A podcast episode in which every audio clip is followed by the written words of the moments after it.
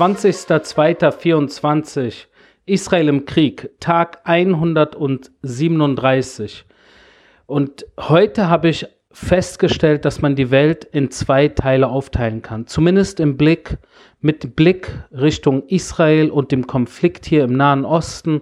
Wobei in der Regel der Nahe Osten äh, ein großes Wort ist und man eigentlich kaum was versteht vom Nahen Osten, sondern in der Regel, wenn es um den Nahostkonflikt geht, eigentlich nur Richtung Israel und den Palästinensern guckt und alles andere ausblendet.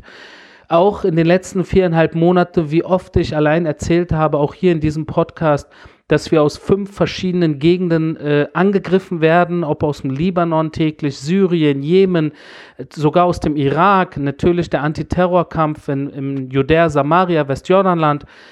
Dennoch konzentriert man sich in der Regel auf äh, die humanitäre Situation in Gaza und äh, man schaut eigentlich nur äh, in diese eine Szene und diese eine Szene ist Israel vis-à-vis -vis Gaza, Gaza vis-à-vis -vis Israel und alles andere ist entweder was anderes oder irgendwie äh, Nebenschauplatz oder nicht weiter der Rede wert.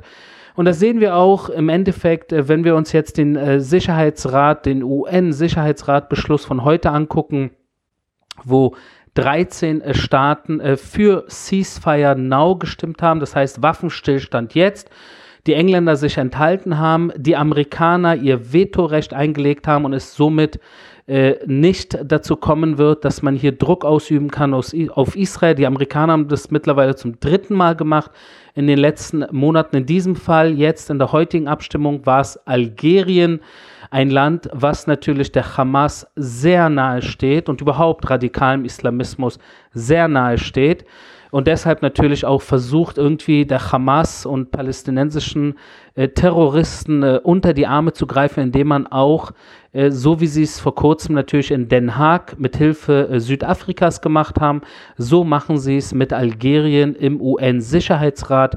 Und die Amerikaner haben zum Glück äh, ihr Vetorecht, äh, Vetorecht eingelöst und haben somit äh, dies vereitelt. Und man sieht, dass im Endeffekt die Welt aufgeteilt ist in zwei Lager. Ein Lager, das ist das Bring Them Home Now Lager. Und das zweite Lager ist das Ceasefire Now Lager.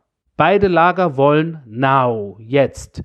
Das erste Lager, dem ich angehöre, zu 100% und felsenfest, ist das Lager, das im Endeffekt äh, ein Problem mit der Ursache dieses Konfliktes hat den, hat, den 7. Oktober, an dem Menschen ermordet wurden auf äh, übelste kriminelle Art, wie es, wie es auf dieser Weise wahrscheinlich vielleicht noch nie so stattgefunden hat hier äh, mit äh, in dieser Region oder allgemein auf diese bestialische Weise ist mir nicht wirklich bekannt. Ich nehme an, dass in bestimmten Konflikten in Afrika oder irgendwo im fernen Asien äh, gewisse Dinge so abgelaufen sind oder vielleicht nach wie vor ablaufen, aber wir als westliche äh, Community kriegen davon ja in der Regel kaum etwas mit, weil es im Endeffekt den Westen nicht wirklich juckt, was irgendwo in irgendwelchen asiatischen oder afrikanischen Staaten wirklich, ich meine wirklich passiert.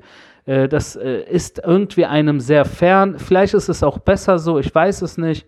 Äh, wir sind alle eh überfordert mit, mit dem Alltag und unserem Leben und den Pflichten und Herausforderungen. Das wird einem wahrscheinlich zu viel, aber äh, mit Blick Richtung Israel und den Palästinensern wird einem nicht zu viel. Weil da hat man eine klare, in der Regel eine klare Meinung. Und in dem Sinne gehöre ich diesem ersten Lager an, das eigentlich nur die Verbrecher vom 7. Oktober zur Rechenschaft ziehen will und die entführten Menschen zurück bei ihren Liebsten haben will. Das war es. Eigentlich nur äh, äh, Gerechtigkeit. Und das ist wirklich Gerechtigkeit.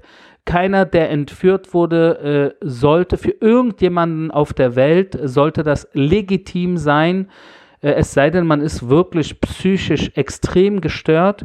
Es sollte für niemanden äh, normal sein, dass, dass Menschen einfach so aus ihren Häusern im Kibbutz oder auf einem Musikfestival entführt wurden und seit 137 Tagen irgendwo von irgendwelchen Terroristen festgehalten werden und wer weiß, welchen Albtraum sie durchleben dort.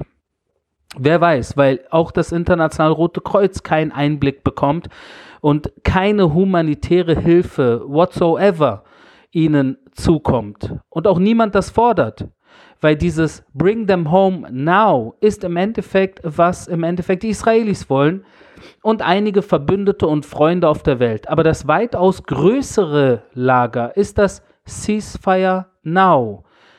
Lager. Und in diesem Ceasefire Now Lager tummeln sich natürlich alle möglichen auch Verbrecherstaaten äh, der Welt, alle möglichen radikalen Islamisten, äh, dann natürlich über China und Russland und Iran äh, bis hin zu allen möglichen Diktaturen in Afrika äh, und auch in Lateinamerika. Also sollte niemanden wundern, äh, wie im Endeffekt äh, die Welt aufgeteilt ist, auch im Hinblick auf die Juden. Und das hat sich im Endeffekt meiner Meinung nach in den letzten 2000 Jahren nicht wirklich verändert. Der einzige Unterschied ist vielleicht, dass wir heute einen wehrhaften Staat haben, äh, wo wir uns äh, auf diese Weise zur Wehr setzen können. Ich weiß nicht, wo wir heute wären auf dieser Welt, wenn wir keinen Staat hätten. Wir wären äh, überall jedem ausgeliefert und wir hätten niemanden, der uns zur Hilfe kommt, eventuell. Und das ist im Endeffekt äh, wirklich eine bittere Feststellung, die ich auch heute wieder äh, habe mit diesem Bring them home now und Ceasefire now Lagern, äh, wo ich natürlich verstehe, dass Ceasefire now Lager, sie kommen natürlich daher und sind besorgt um die Palästinenser im Gazastreifen. Auch ich wünsche mir niemanden Unschuldigen, dass er dort auch nur ein einziges Haar gekrümmt bekommt. Äh, ich kenne niemanden in meinem Umfeld, der sich wünscht, dass unschuldige Menschen äh, angegriffen werden. Doch alle in meinem Umfeld wollen Gerechtigkeit, äh, wollen die Terroristen zur Rechenschaft ziehen, äh, so wie man äh, derartige Terroristen zur Rechenschaft ziehen sollte. Und jeder, wirklich jeder, möchte die entführten Geiseln wieder zurück bei ihren Liebsten haben. Das ist die Situation, in der wir uns heute befinden, mit Blick in die Welt. Damit wollte ich anfangen, weil das natürlich auch aus meiner Sicht insbesondere mit der Geiselsituation zu tun hat. Jetzt gibt es mehrere Berichte, mit denen ich auch anfangen möchte. Der eine Bericht äh, redet davon, und das habt ihr wahrscheinlich mitbekommen, in einer saudi-arabischen äh, Zeitung, dass eventuell Hamas-Chef Sinwar, Yahya Sinwar, äh, der Hamas-Chef im Gazastreifen, der im Gilad Shalit-Deal äh, vor ungefähr sechs Jahren rausgelassen wurde äh, von Israel, dass er eventuell und weitere Hamas-Elite aus dem Gazastreifen nach Ägypten geflohen sein sollen. Das steht in einer saudi-arabischen Zeitung. Ich kann das nicht bestätigen. Ich denke nicht, dass irgendjemand offiziell das in Israel bestätigen kann oder wird. Was ich sagen kann, ist, äh, dass wir natürlich das Auge äh, dort auf den Gazastreifen gerichtet haben und auch natürlich an anderen Orten äh, schauen und versuchen, ihn und nicht nur ihn, sondern allgemein die Hamas-Elite zu, die wir im Visier haben, zu erwischen. Äh, und sie bewegen sich natürlich äh, in, in Kostümen umher, äh, bedecken sich natürlich, versuchen so natürlich weiterhin insbesondere unterirdisch die, die Flucht irgendwie erfolgreich weiter durchzuführen. Bis jetzt hat es anscheinend geklappt, 137 Tage hat sich Yihya Senwar nicht gezeigt und auch alle anderen Hamas-Chefs haben sich nicht gezeigt. Sie sind irgendwo in tiefen Terrortunneln äh, wo auch immer, äh, wir gehen davon aus, im Bereich Khan Yunis. Äh, das ist zumindest, was wir sagen, hat aber auch nicht wirklich was zu bedeuten, weil ich hoffe, ihr versteht, was ich damit sagen will. Manchmal sagt man das eine, wobei man eigentlich woanders hinguckt. Und ein weiterer Bericht redet darüber, dass mittlerweile immer mehr auch arabische Staaten und Staatschefs auch wichtige arabische Staaten Druck auf die Hamas ausüben und ihnen sagen, was habt ihr mit eurem äh, äh, Krieg, äh, mit diesem Kriegsausbruch, mit diesem Massaker, äh, was habt ihr eigentlich damit erreicht, außer sehr viel äh, Übel über sehr viele Muslime, sehr viele Palästinenser, sehr viele Araber herbeizuführen. Im Endeffekt handelt es sich hier um äh, knapp zwei Millionen Menschen im Gazastreifen, die nicht mehr das normale Leben, äh, wie weit man auch normal in dieser Region überhaupt sagen kann, ja, allgemein, aber die ein Leben hatten vor dem 7. Oktober, das äh, ihr normales Leben war und dieses normale Leben in, im Gazastreifen, das haben sie nach dem 7. Oktober nicht mehr führen können. Und viele der Palästinenser am Gazastreifen äh, leben nicht mehr in ihren eigenen Wohnungen, sind angewiesen auf humanitäre Hilfe, müssen äh, mit täglicher Angst leben, dass sie eventuell äh, äh, irgendwie verletzt werden, weil aus ihrer näheren Umgebung äh, Terroristen entweder Raketen abschießen oder ein RPG abschießen oder mit dem Maschinengewehr das Feuer öffnen oder was auch immer. Und im Endeffekt diese Zivilisten äh, somit auch äh, äh, irgendwo ausgeliefert sind. Und das ist eine traurige Situation, äh, die so eigentlich nicht sein sollte. Wenn diese Terroristen wahre Männer, wahre Kämpfer, äh, wahre Ehrenmänner, wie man immer gerne in der Szene sagt, wenn sie das wären, würden sie ihre Zivilbevölkerung nicht als Schutzschilde benutzen, sondern würden den Kampf, äh, wie man so sagt, Mann gegen Mann, Armee gegen, äh, von mir aus Armee oder Bewaffnete gegen Bewaffnete äh, ausführen. Äh, und so wie wir natürlich äh, die Zivilisten hinter uns lassen und nicht vor uns führen, äh, das sollte man doch eigentlich auch von seinem Widersacher erwarten. Doch sie machen es genau andersherum. Äh, weil sie natürlich feige sind und, äh, und im Endeffekt äh, ihre eigene Bevölkerung im Stich lassen. Diese Meldung auch in der saudi-arabischen Zeitung, dass Sinwar und andere Hamas-Chefs eventuell nach Ägypten geflohen sein sollen. Allein diese Meldung sollte doch aus palästinensischer Sicht, sollte sie doch verrückt machen, sollte doch jeden auf die Palme bringen. Während sie den Krieg angefangen haben, und uns unserem Schicksal überlassen, haben sie sich äh, aus dem Gebiet entfernt und sitzen vielleicht, wer weiß, äh, würde ich mir zumindest, wenn ich dort im, im Gazastreifen leben würde, würde ich mir dieses 1 plus 1 plus 1 machen. Vielleicht sind sie jetzt auch im Privatjet von Khaled Mashal oder Ismail Haniyeh, den anderen Hamas-Chefs. Vielleicht sind die im Privatjet jetzt gerade unterwegs, lassen sich die Füße massieren und äh, werden irgendwann heute Abend schon in einem Fünf-Sterne-Hotel sein äh, und schön dort äh, äh, einen Cocktail trinken. Während wir im Gazastreifen der israelischen Armee äh, ausgeliefert sind, die natürlich diesen Krieg, diesen gerechten Krieg aus ihrer Perspektive führen und den wir aber vielleicht gar nicht wollen. Insofern äh, dieser Druck aus der arabischen Welt, ich wünschte mir ein bisschen mehr Druck auch von Verbündeten Israels, von der westlichen Welt, auch von Europa, äh, dass die Hamas unter Druck gesetzt wird, äh, weil sie sind die Ursache dieses Konfliktes. Sie haben die Geiseln in ihren Händen. Sie sind die radikal-islamistische Terrorbewegung und deshalb sollte der Druck auf die Hamas ausgeübt werden. Also es ist eigentlich relativ äh, einfach, wenn man so will im Gazastreifen, äh, wir aber äh, nach wie vor im Einsatz und es gibt eine Art Deadline. Äh, die Deadline, die aus israelischer Sicht veröffentlicht wurde, kann man sagen, ist, dass zu Ramadan, wenn bis Ramadan, das ist in ungefähr zwei Wochen, wenn nicht alle Geiseln raus sind, freigelassen wurden, werden wir nach Rafah einrücken. Das heißt, die palästinensische Terrororganisation und ihre Hintermänner haben jetzt in den nächsten Tagen noch eine letzte Chance, äh, die israelische Armee äh, vom Einmarsch in Rafah abzuhalten. Äh, und das Einzige, was sie tun müssen, ist im Endeffekt zumindest das, Haupt, das Hauptthema, was sie, wo sie ein großes so ein Häkchen hintersetzen sollten, wäre natürlich, die Geiseln auf freien Fuß zu lassen.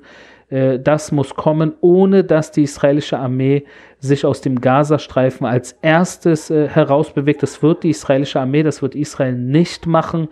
Äh, das, kann, das kann die Hamas noch so oft äh, äh, sagen, dass das ihre Forderung ist. Das wird nicht passieren. Wir wissen, mit wem wir es zu tun haben. Wir haben es mit einer radikalen Terrororganisation zu tun, die kein Problem hat, Menschen zu missbrauchen, Menschen als Schutzschilde zu benutzen und natürlich, wo sie nur können, äh, à la Takia zu lügen, äh, und das ist auch Teil natürlich der, der eine, eine, eine muslimische Überlieferung im Endeffekt äh, aus der äh, muslimischen äh, Vergangenheit äh, durch äh, Schiiten, aber auch Sunniten immer wieder benutzt, wenn man in, äh, in der Gefahr ist, und das kann man gerne auch äh, nachlesen, kann man diese, diese, dieses Takir anwenden und das bedeutet im Endeffekt, dass man, um sein eigenes Überleben zu sichern, ist es erlaubt zu lügen.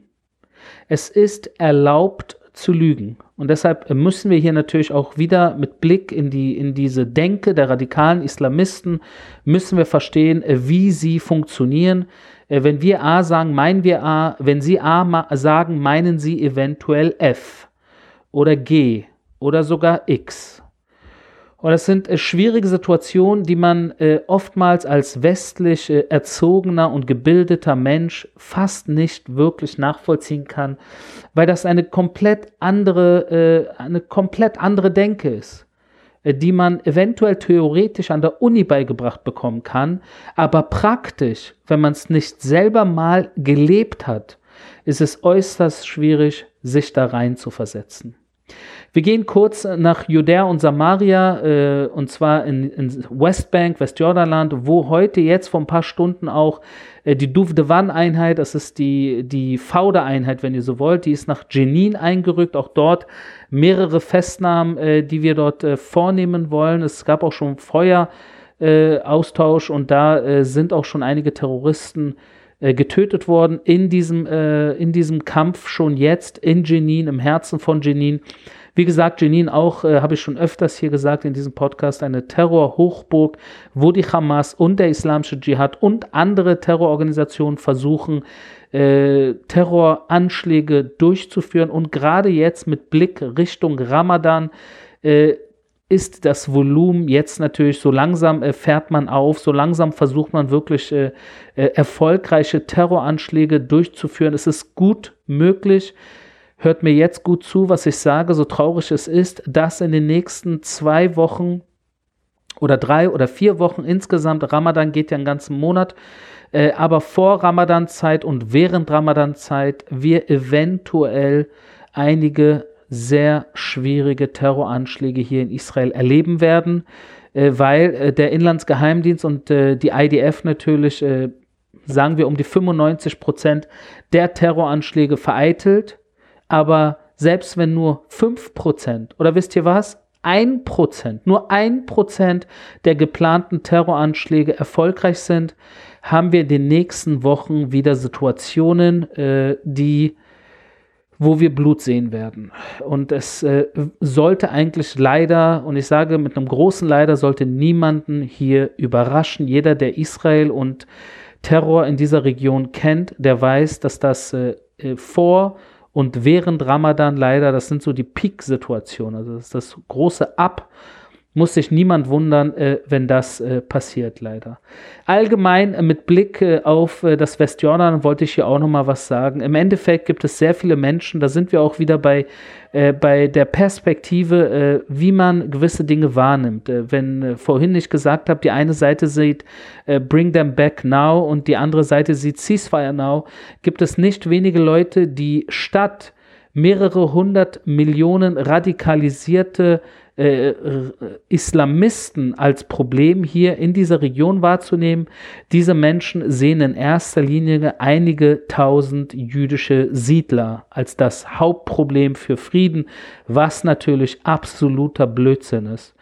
Damit will ich nicht sagen, dass es einige äh, tausende radikalisierte Juden gibt, die in diesen Gebieten wohnen, von Judäa, Samaria, äh, die sich wirklich problematisch benehmen, teilweise sogar die israelische Armee angreifen, die Grenzpolizei angreifen. Erst gestern haben äh, einige dieser jüdischen äh, Siedler haben im Endeffekt sogar die Reifen von Grenzpolizei-Jeeps äh, aufgestochen, äh, weil sie sich gestört gefühlt haben.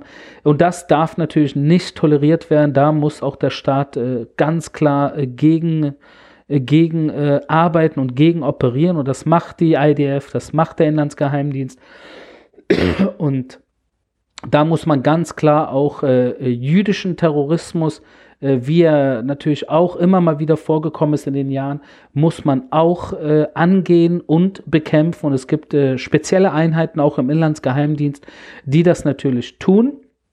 Dennoch, having said that, wie man so sagt, sind diese äh, paar tausend äh, durchgeknallten, wenn ihr so wollt, äh, sind ein Problem, aber definitiv nicht das Problem.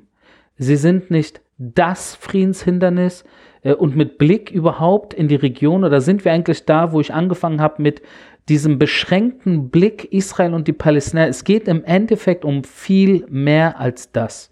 Es geht um den Iran und Irak und äh, Libanon und Syrien und runter Jordanien, Ägypten. Das alles ist irgendwie bis hin zur arabischen äh, Peninsula, Halbinsel. Äh, das ist alles ein Gebiet. Das ist das arabische Gebiet und wir sind mittendrin. Und wer denkt, dass man alles andere ausblenden kann und äh, ein paar tausend äh, Juden eventuell wieder wegzieht oder entwurzelt, so wie wir es 2005 mit ungefähr 7.000 bis 8.000 Juden aus dem Gazastreifen gemacht haben und danach wird Ruhe sein, der sollte doch einfach mal in die Geschichte gucken. Ein Blick nach Gaza reicht doch, um zu verstehen, was passieren wird, wenn wir diese paar tausend äh, jüdischen Siedler, äh, die radikal sind, angenommen, wir würden sie in Schach bekommen, äh, ob dann die äh, Hamas und islamische Dschihad-Leute und alle anderen Terrororganisationen zufrieden wären und die Waffen niederlegen würden, ob dann die Region friedlicher werden würde, ich persönlich wage es sehr stark zu bezweifeln. Und der Blick nach Gaza äh, ist der beste Beweis, aber auch der Blick nach Südlibanon ist ein zweiter Beweis. Und ein dritter Beweis ist natürlich, dass der Iran und die Revolutionsgarden nur darauf warten, Sie warten schon in den Start, Startlöchern, um auch nach Judäa und Samaria beziehungsweise ins Westjordanland äh, sich stärker zu positionieren und dann natürlich äh, Israel mit Blick in die Zukunft, weil das ist im Endeffekt ihr Plan, nicht heute, nicht morgen, in ein, zwei, drei, vier, fünf Generationen. Unsere Widersacher haben Geduld. Sie haben Geduld. Äh, wir hier in Israel haben weniger Geduld, aber unsere Widersacher haben teilweise sehr viel Geduld. Und sie wollen sich positionieren äh, für natürlich äh, die nächsten Jahre und dafür wollen sie unbedingt Judäa und Samaria in die Hände bekommen. Und wer äh, den Terroristen teilweise in die Hände spielt, das sind all die Leute im äh, guten, äh, befreundeten, äh, demokratischen Westen, die den, den Scheinwerfer, sage ich jetzt mal, statt auf hunderte, viele hunderte von Millionen von radikalisierten Muslimen in der Region zu legen, auf einige tausend äh, wilde Juden legt, die angeblich das Haupthinder Hindernis für Frieden sein sollen, was, wie gesagt, absoluter Quark ist.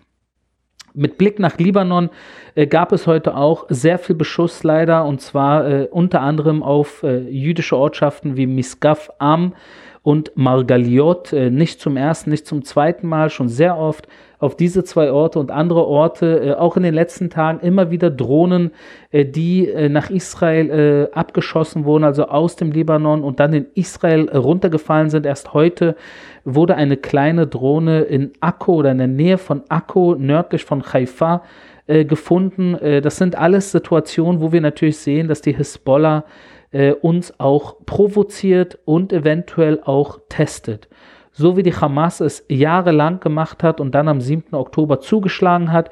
Also es ist gut möglich, dass die Hisbollah hier natürlich äh, uns auch diese Tage testet und äh, eventuell auch Größeres vorhat. Die israelische Armee hat auf all diesen Beschuss, ob Raketen äh, oder äh, äh, Drohnen natürlich auch reagiert, so wie jeden Tag und den Beschuss auf Terrorinfrastrukturen in den Orten Blida unter anderem, Aita Ashab, Marwahin, Yarun, Daira, Quarkile.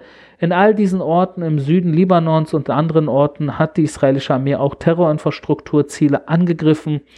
Und das natürlich in diesem täglichen äh, ja, Feueraustausch, wenn ihr so wollt, äh, dieses Ping-Pong, wovon ich in den äh, mehreren Podcast-Folgen auch gesprochen habe, äh, dieser Ball, der hin und her geschossen wird, äh, wo aber es dazu kommen kann, dass eine äh, Misskalkulation irgendwann ähm, dieses Ping-Pong-Spiel, so komisch es klingen mag und ein bisschen äh, verniedlicht von mir jetzt, ist vielleicht falsch, aber ich hoffe, ihr versteht, was ich sagen will, dass im Endeffekt dieses Ping-Pong-Spiel ein ganz, ganz trauriges und böses und blutiges Ende haben wird bei einer Misskalkulation. Weil mit Blick nach Libanon uns ist natürlich bewusst, mit wem wir es zu tun haben. In ersten äh, müsst ihr mit Vergleich zur Hamas nochmal, die Grenze zum Libanon ist ungefähr doppelt so lang wie die Hamas-Grenze bzw. Gaza-Grenze zu Israel. Das ist schon mal äh, von der Grenzsituation eine viel schwierige Situation. Das Terrain ist auch äh, eine hügelige, was äh, auch seine Schwierigkeiten mit sich bringt, als ein flaches Gebiet äh, wie im Süden. Und auch allgemein mit Blick in den Libanon ist natürlich die Fläche im Libanon eine größere Fläche, wo die Hisbollah sich eingenistet hat, in Hunderten äh, von äh, verschiedenen Ortschaften. insbesondere im Süden des Libanons, aber nicht nur. Sie sind sehr stark auch in der Bikar-Region. Das ist äh, die Grenze zwischen Libanon und Syrien, wo da Waffen und Drogenschmuggel und alles andere stattfindet. Und natürlich auch Teile äh, der Hauptstadt Beirut sind in den Händen äh, der Hisbollah. Äh, nochmal, sie sind auch im Parlament im Libanon und äh, sind deshalb ein sehr, sehr starker libanesischer äh, Spieler, der natürlich seine Treue nicht nur dem Libanon gegenüber hat, sondern auch dem iranischen Mullah-Regime. Dazu kommt jetzt natürlich, dass wir äh, hier nicht äh, verniedlichen sollten, dass die Hisbollah im Gegensatz zur Hamas eine Kampferfahrung mit sich bringt. Also die Elite, äh, Elite-Terroreinheiten der Hisbollah haben in den letzten Jahren in Syrien gekämpft und haben somit auch Häuserkampferfahrung. Und so wie die IDF jetzt im Gazastreifen die verschiedenen Divisionen in den letzten Monaten Häuserkampferfahrung gemacht hat und auch im Westjordanland, in Judäa Samaria Häuserkampferfahrung gemacht hat, könnte es dazu kommen, dass die Hisbollah äh, Häuserkampf erfahrenen Terroristen eines Tages früher oder später IDF Häuserkampf erfahrenen Soldaten und Soldatinnen gegenüberstehen werden und dass teilweise eventuell sogar ein Kampf in Augenhöhe sein könnte. Äh, und das natürlich äh, äh, eine schwierige Situation ist, wo wir zum Glück aber Luftoberhoheit haben. Andererseits jedoch, ihr dürft nicht vergessen, die Hisbollah besitzt zwischen 150 und 200.000 Raketen verschiedenster Sorte, die natürlich das gesamte Land auch abdecken. Terrorchef Nasrallah sagt das auch immer wieder gerne und ist sehr stolz darauf. Jetzt gibt es auch Berichte äh, natürlich in den Medien, äh, wo ich jetzt äh, nicht wirklich drauf eingehen kann. Ich will nur, dass ihr wisst, dass auch über das äh, Terrortunnelsystem im Libanon es äh, immer wieder Berichte gibt.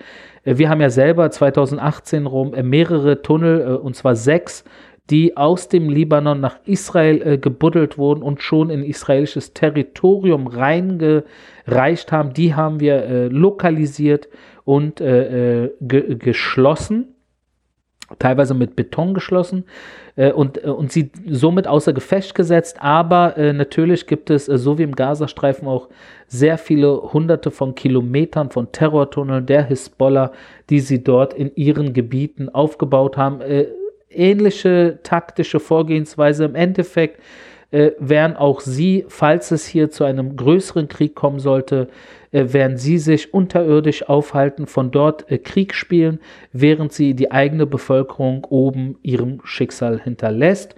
Äh, das natürlich äh, ist die Situation mit diesen Terroristen, äh, die bereit sind, ihre eigenen Leute in den Märtyrertod zu schicken, während sie, wie gesagt, in Terrortunneln ihr Leben versuchen zu retten.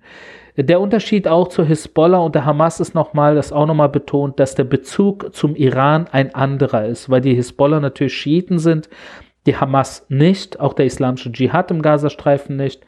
Und deshalb äh, äh, die schiitischen Hisbollah und die schiitische Islamische Republik im Iran äh, eine Art äh, äh Brüder, kann man sagen, äh, oder Cousin äh, Bezug haben, äh, gleiche Religion oder gleiche Sekte innerhalb äh, des Islams, was natürlich ein ganz anderer Bezug ist.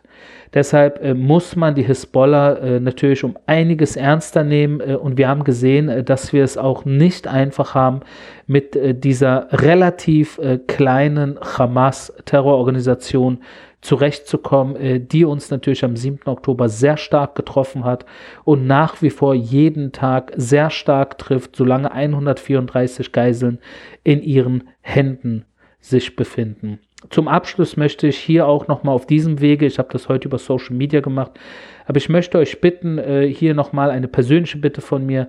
Äh, ich habe mehrere Bücher geschrieben, ich weiß nicht, ob ihr äh, davon wisst, aber mehrere Bücher geschrieben äh, über meine äh, Jugend in Berlin auch als Jude unter Muslim, habe ein Buch über äh, neudeutschen Antisemitismus geschrieben, habe ein Friedensbuch geschrieben namens Shalom Habib, also mehrere Bücher, äh, die man auch äh, sowohl im Buchladen erwerben kann als auch über amazon.de. So. Und auf amazon.de äh, jetzt äh, seit äh, ungefähr einer Woche haben sich äh, die äh, radikalen Antisemiten in Deutschland äh, zusammengetan, organisiert und haben angefangen, meine Bücher mit nur einem Punkt zu bewerten, ohne dass sie natürlich die Bücher gekauft oder gelesen haben. machen sie das natürlich, um mein Buch oder meine Bücher schlecht zu machen, schlecht zu bewerten äh, um damit äh, die Menschen, die natürlich gerne Rezensionen äh, lesen, äh, bevor sie vielleicht ein, sich für ein Buch äh, interessieren, äh, wollen sie natürlich in dem Sinne mir persönlichen Schaden zufügen. Ich weiß nicht, inwieweit erfolgreich sie damit sind oder nicht sind, keine Ahnung, aber ich möchte auf diesem Weg euch auch nochmal bitten, diejenigen von euch, die eventuell eins oder zwei oder fünf meiner Bücher gelesen haben, und sie eventuell äh, gut fanden, äh, bitte äh, nimmt euch ein paar Minuten und äh, schreibt äh, gerne eine ehrliche, hoffentlich positive Rezension auch auf amazon.de und äh, ich würde euch darum bitten, diejenigen, die fit sind auf amazon.de, all diese ganzen Typen wirklich, es ist so unmenschlich, sowas zu machen, ja, einfach nur Bücher wo, fertig zu machen, schlecht zu bewerten, ohne dass man es gelesen hat ähm, dass ihr da äh, diese Profile bitte meldet bei amazon.de. Da brauche ich eure Hilfe. Äh, und äh, ich bin mir sicher, dass äh, der eine oder die andere hier äh, das selber nicht wirklich tolerieren kann, dass es Menschen gibt in der Gesellschaft, die sowas tun, weil das einfach nicht okay ist und das darf man nicht durchgehen lassen. Genauso wie wir die Terroristen im Gazastreifen nicht durchgehen lassen sollten. Das war mein täglicher Kriegsbericht aus Israel. Wir hören uns morgen.